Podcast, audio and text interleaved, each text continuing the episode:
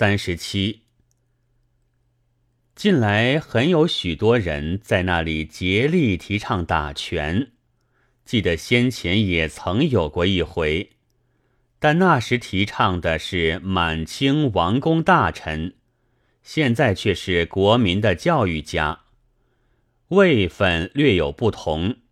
至于他们的宗旨是一是二，局外人便不得而知。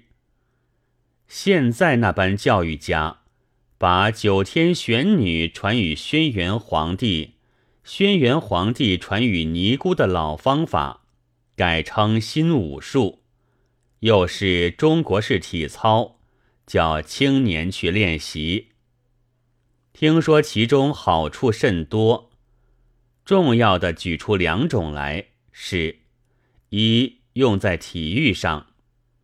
据说中国人学了外国体操。不见效验，所以需改习本国式体操及打拳才行。依我想来，两手拿着外国铜锤或木棍，把手脚左伸右伸的，大约于筋肉发达上也该有点效验。吾如竟不见效验。那自然只好改图去练武松脱靠那些把戏了。这或者因为中国人生理上与外国人不同的缘故。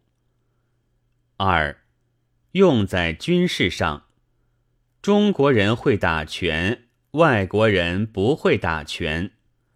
有一天见面对打，中国人得胜是不消说的了。